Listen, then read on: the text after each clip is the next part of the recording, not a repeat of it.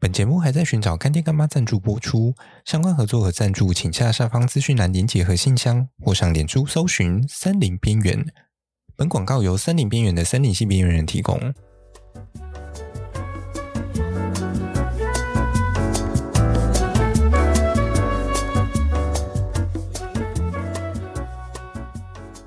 Hello，大家好，欢迎回到每周二晚上的深夜时间，我是语音。照惯例，我们每个礼拜呢都要用尴尬的天气话题来帮大家做开场。这个礼拜真的是冷到靠北啊，不是，真的冷到好像好像有蛮多地方要开始下雪，是不是？假如我隔壁有放一台摄影机，可以开直播给各位看的话，大家可能会看到我现在就是整个窝在棉被里面。我决定今天晚上的节目要在棉被里面度过，有够废的。不过说实在的啊，虽然我是真的很废，没有错啦，可是我觉得有时候就是遇到一些朋友的时候，他们还是会带有一些偏见的，就是在看看我这个人嘛。因为大家如果如果认识我的人都知道说，哎，我是从宜兰来的，那宜兰不就是一个东北季风很冷，然后。然后，呃，常常又在下雨，那你们应该要很耐寒才对啊。但，但我不知道为什么我就是这么怕冷。然后换到了登山圈的朋友就会变成说：“嗯，啊，你不是研究室常常要上山调查吗？你们那个都跑雪山的，应该不会怕冷吧？”然后，嗯，我又是满头问号，黑人问号，想说没有啊，我超怕冷的。我就算每个月上去一次，我觉得我还是没有变得耐寒，真的不知道为什么。只是跟很多人比起来，我一定就是那个里面穿最多的，然后不管上几次山，我身上的皮下脂肪还好像还是没有变厚。虽然我觉得这个可能跟我自己本身肠胃的一个吸收能力比较差，可能有关系吧。啊，反正这些都不是今天的重点。今天我想说，可以跟大家稍微聊一下要怎么说故事这件事情。对，我们今天的主题就是要讲故事，应该说是要研究讲故事这件事。对，因为这件事情，我觉得，嗯，最近做节目做到现在之后，开始觉得越来越困扰。对，可以用困扰来形容。毕竟做节目就是一个你需要去跟观众诉说一些故事的一个过程。那我自己觉得我在大纲或者是结构上面的一个撰写是没有什么太大问题的。对，因为写论文，嗯，之前写的算还算上手吧。那在整个脉络上面，我觉得是还可以抓住大方向的。可是有时候我就会很羡慕那些在脑中可以默默的组织结构出一个故事出来，然后又可以很顺手的把这些故事在口中把它叙述成一种很灵活吗，或者是很生动的一些口语表达能力。然后我常常都在想说，嗯，这些人的脑中是不是都自带什么 ChatGPT 故事模组这样？所有的事件进到他脑中转一圈出来，就已经编编一本小说这样？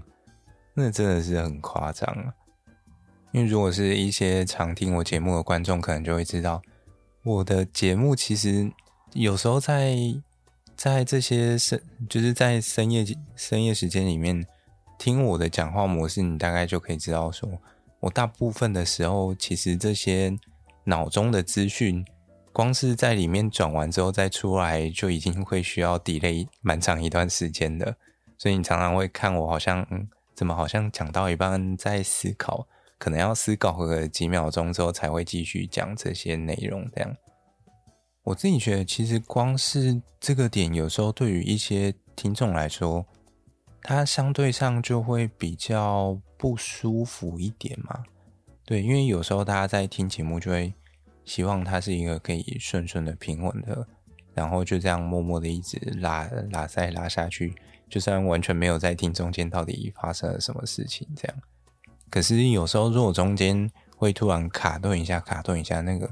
那个其实在听觉上是相当不舒服的。虽然我自己把这个节目定位在就是一个呃不是很重要嘛，虽然这样讲好像也不太对，对，就是。希望可以给大家一种就是有人在聊天的感觉，但我又不希望说，嗯，这种聊天的感觉，它会是我一直在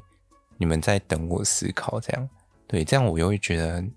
其实，在整体的一个节目感受上，好像没有到特别好，对，因为有时候我自己回听，我也会觉得听久了好像也会有一点不太耐烦，对，除非他真的就是。完全放在一个那种你在闲闲杂，就是做一些杂事的时候，然后当背景声音，那个就算了，对啊，那个就只是单纯有一个垃圾油在后面播而已。对，所以最近就是做节目做到现在之后，我就开始在重新思考说，我要怎么去把我的一个。说故事的能力再往上提升一个 level 吧，因为除了除了是我自己希望说节目的一个品质可以再上升以外，我也希望可以在借由这样子的一个节目的提升，可以让更多人进到这个频道里面来吧。对，因为假如之之后还要稳定养我们的剪辑师的话，其实。一些相关的收入会很需要流量来稳定这件事情，而且我自己觉得，假如从 Podcast 节目的一个性质来说的话，从另外一个角度来看，它其实并不像 YouTube 本身，它有一个画面会去吸引各位的一些专注力，它反而会让大家很集中的在。把整个注意力都放在声音的表达或表现上面，所以在整个呃，不管是内容的陈述上也好，或者是我的一些口语的清晰度啊，那甚至是整个抑扬顿挫或者是反应表现等等，它整整个都很容易会被放大来做，算做检视吧，对啊。而且我自己有时候就会发现说，当我脑袋在思考的时候，当它在运转的时候，就会很容易有一些冗词错，呃，也不是错字，就是会有一些冗词或者是口头禅会不停的替我去挡下这些空白的时间。对，那有时候是用来拖台前，或者是它用来表达我自己的一个思考，这样。可是，如果说换作是各位的话，你应该不会希望说，你今天看金庸看到一半，然后作者突然呃塞了一排什么呃啊 a 之类的一些语助词，然后跟你说他正在思考之类的吧？这其实会相当的奇怪。所以我自己也希望说，他可以再表达的更流畅一点吧，对吧？因为像有时候我现在出去。遇到一些朋友要跟他们介绍我自己的节目好了，然后光是介绍自己的节目都要在那边转半天，好像好像也不太对。所以啊，我就想说，那不然今天的节目我就花一点时间，啊，就一边研究到底可以怎么样去诉说一个故事，然后跟大家做一些简单的分享。那顺便把森林边缘的故事拿出来。跟大家聊聊这样，对，所以今天大概就会是这个内容。好，那么既然要讨论说故事这件事情的话，那么在最刚开始，一定当然要先去聊一下为什么要说故事喽。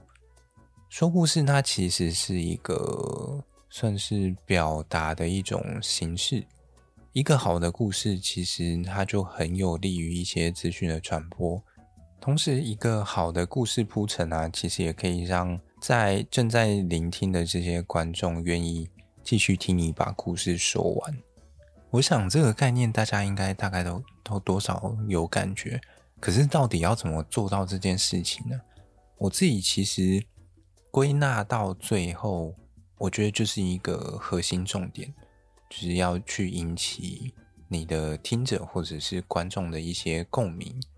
而这种共鸣，它其实有可能来自于一些不同的地方，好比说像是一些场景或者是话语。那举个例子来说好了，像伯恩很有名的一个段子，就是大奶微微的部分，一杯奶茶，大杯微糖微冰。那我想这个东西，它应该是很多现代人很常去遇到的一个情境。然后呢，台湾在于缩中文的缩写，就是很容易把一些中文字做缩减的动作。这个动作其实也是大家在日常中很有共鸣的。不管是什么台北车站要简称北车，然后到就是所谓的大杯奶茶微糖微冰变成大奶微微这种事情，这些梗因为它可以 touch 到一些观众的日常，或者是因为大家懂。所以大家才会觉得这个故事它是好笑的，又或者是说有时候它会是一些场景或人物，例如说说到一个 podcaster 好了，大家在脑海中可能可以浮现的一些画面，就会比较接近是哦，可能有一个专业的 podcaster，那他在一间密闭的空间里面，然后在这个空间里面呢，它是一间录音室。录音室里面可能摆着好几支麦克风，然后麦克风还是那种很高级古典式的那一种，然后最好前面还要再加一个防喷罩，防止口水可以会喷到麦克风上面。而这个 Podcaster 身上呢，他最好还要带一个全罩式耳机，感觉起来非常的专业。然后讲完了他身边的录音器材之后呢，接下来桌面上可能会有一台很大台的 Mixer 就。是用来调整声音用的啊，然后旁边再一台电脑负责处理一些后置的内容之类的。然后除了这些内容以外啊，最后一个应该就会是像是剧情内容的部分了。就好比说迪士尼的这些公主故事，在很多人心中就是会想要成为一个公主嘛，所以早期的迪士尼这些公主故事它才会非常的红，因为可能很多人心里面都希望哎。有一个什么样子的机遇，然后脱离平凡女孩，遇见自己的白马王子之类的。而回到森林边缘身上的话，其实我自己觉得，目前频道只能算是找到和大众之间的一个共通点而已吧。就好比像是我们最近在介绍的橡胶或橡皮擦。说到橡皮擦，我前几天看到一个很有趣的说法。其实它是一个我们这一生当中几乎不太会完全用完的东西。我想这件事情，其实它可以在短短的几秒钟之内就抓住很多人的共鸣。这真的不需要太多的说明，因为嗯，叉子就是一个你用到一半之后，你就会发现它已经不见了，或者是你根本还没有用完它，你就已经开始用原子笔之类的了。再不然就是它可能已经小块到你手很难 handle 的时候，你就会选择放弃它，然后再去买一颗新的叉子。又或者是有时候那种国中小就很爱送一些文具礼包嘛，然后文具礼包里面一一定就是会有什么铅笔啊、叉子啊，再不然就直尺之类的，再怎么送就是这些东西，所以叉子永远都用不完了。可是要回到森林边缘身上。我们有时候就会觉得说，虽然我们可以从日常生活中找到这些森林跟我们日常的一个共通点存在，但回头再重新检视这些节目的时候，我就会觉得，我虽然找到了共通点，却没有把办法把这些共通点变成一个很好的共鸣点，我其实就会觉得还蛮可惜的啦。所以这部分也是我自己在做节目想要去尝试突破或者是精进的部分，因为其实原本已经做到一个可以维持稳定周更的状态的时候，我自己还在沾沾自喜的想说：“哦，太好了，我现在可以稳定维持更新了。那我只要花固定的一些时间，然后我说不定就有机会可以再去做一些额外的工作内容之类的。”可是我后来再重新仔细思考这件事情的时候，从今天的这样子的一个结构再往回看的时候，我就会发现，其实我过往觉得把节目做完这件事情，它其实比较算是整理完资料而已。对，然后整理资料对我来说，它算是一个很上手的事情，就是我可以在很短的时间内把这些资料找齐，然后收集下来，整理好。这个对我来说其实并不是一件太困难的事情，因为它就是我研究所很常在做的事。可是到后面的转译这件事情的时候，我就会开始要去花很多的时间去思考，到底对于大家来说，怎么样的一些描述或者是内容，大家会比较有感觉。虽然我可以拿一些比较。日常大家能懂的一些说法可以做解说，没有错。可是我觉得这个有时候它好像就只是单纯的比较容易理解。但我自己其实希望可以做到的是，让大家碰到这些东西的时候，它是有趣的。我不希望它因为它本身的原材料是因为比是一些比较死板的科学内容，然后。当经过我的转译之后，大家就只是单纯的理解这件事情是怎么发生的而已。我希望它可以去兼具一些比较娱乐性一点的性质嘛。对，所以最近大家才会看到说，哎，怎么好像森林边缘开始有一点往想要往喜剧还是什么话剧之类的面向去做这种发展。对，因为我觉得。假如说它可以是一种能够兼具娱乐性质还有知识吸收这两件事情的话，那我觉得它才会真正的让森林重新回到大家的日常生活当中。就好比说，大家今天再重新看到橡皮擦这件事情的时候，可能就会突然想到说：“哦，那个东西是用橡胶做的。”而且啊，在十八世纪的英国的时候，那个时候居然没有所谓的橡皮擦，他们竟然都拿面包屑来擦这些铅笔的痕迹。我的妈呀！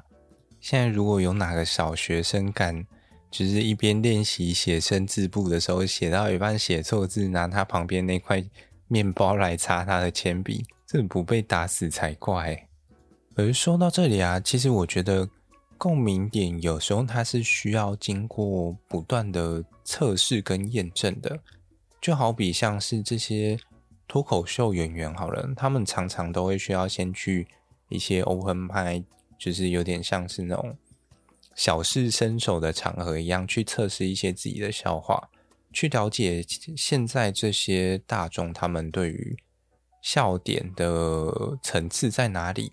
或者是说这些笑话的内容有没有办法引起共鸣？而我们现在常看到一些经典作品，其实它就是经过了一些测试和筛选之后出来的最后的这些精华内容。就好比像是我们常看的这些中国经典小说，好了，《三国演义》啊，或者是什么《封神榜》之类的，它其实就是经过了好几百年的这样子的一个。民间故事的一个洗练之后，然后最后才挑选出最后几个比较经典的版本，或者是大众喜爱的内容出来。可是这一点，有时候我觉得，在我自己的节目上，我觉得相对上要做到这个目标的一个难度，好像有时候蛮高的，因为要能够做测试，还有反复的验证，其实它是需要花一定的。人力也好，或者是时间也好，虽然说从一些现有的平台经营状况来说，我觉得大部分的经营者其实很多时候真的就是会需要靠这些留言啊，或者是粉丝回馈，然后去进行一些相对应的调整。可是，假如想要把一个内容做到非常好的话，我自己会。想要在一些比较私下的场合先测试过之后，再把它整理好，再放到正式的节目当中。但假如真的要这样讲的话，其实很多东西它是永无止境的，就是你一定会一直向前不断的努力跟进步，然后再回头看的时候，就会觉得我靠，以前到底在干嘛？就像我现在回头看当初的那些集数，稍微重新回播一下，我就觉得我靠，一整个尬到爆。虽然跟现在好像也差不多，有一种事隔多年好像也没啥进步的感觉，哎，真的不太优。所以说，最后来帮大家稍微总结一下，想要讲出一个好的故事，其实它就是去寻找一个共鸣点，然后并且持续创造共鸣的一个过程，然后最后达成传递资讯的这件事情。当然，在网络上其实你可以找到很多小撇步啦。可是有时候看看这些小撇步，又会觉得好像有讲跟没讲差不多。就像是什么你要多多练习啊，我靠，我也知道要多多练习啊，但是要怎么练习呢？这又是另外一回事。又或者有的人会说，嗯，你要去省略一些不重要的内容，避免一些冗词赘字啊，或者是一些跟主题比较不相关的细节。这样才不会讲个故事，像是搞得像什么流水账一样，讲得天翻地覆、细水长流。哦不，这不需要，没有人会想听。可是有时候又删减过头的话，又会变得太简洁，很像什么重点摘要或是结论而已嘛。就是它会缺乏一些比较故事性的细节，相对上就会比较可惜一点。然后啊，再有的文章会跟你说。哦，你要去进行一些情境啊，或者是剧情上的设计，然后让整个内容变得相对有趣之类的。这个其实我觉得有时候就是看个人需求啦。对，因为假如就只是日常跟朋友分享个小故事，哪有必要去做这种什么剧情设计，然后角色设定哦，起笑功。我觉得除非真的有要去写什么小说。否则应该没有必要做到这么细节吧？我觉得在一般情况下，其实只要能够做到一些场景上的塑造，比如说让你知道说，诶，这东西它是发生在什么样子的背景，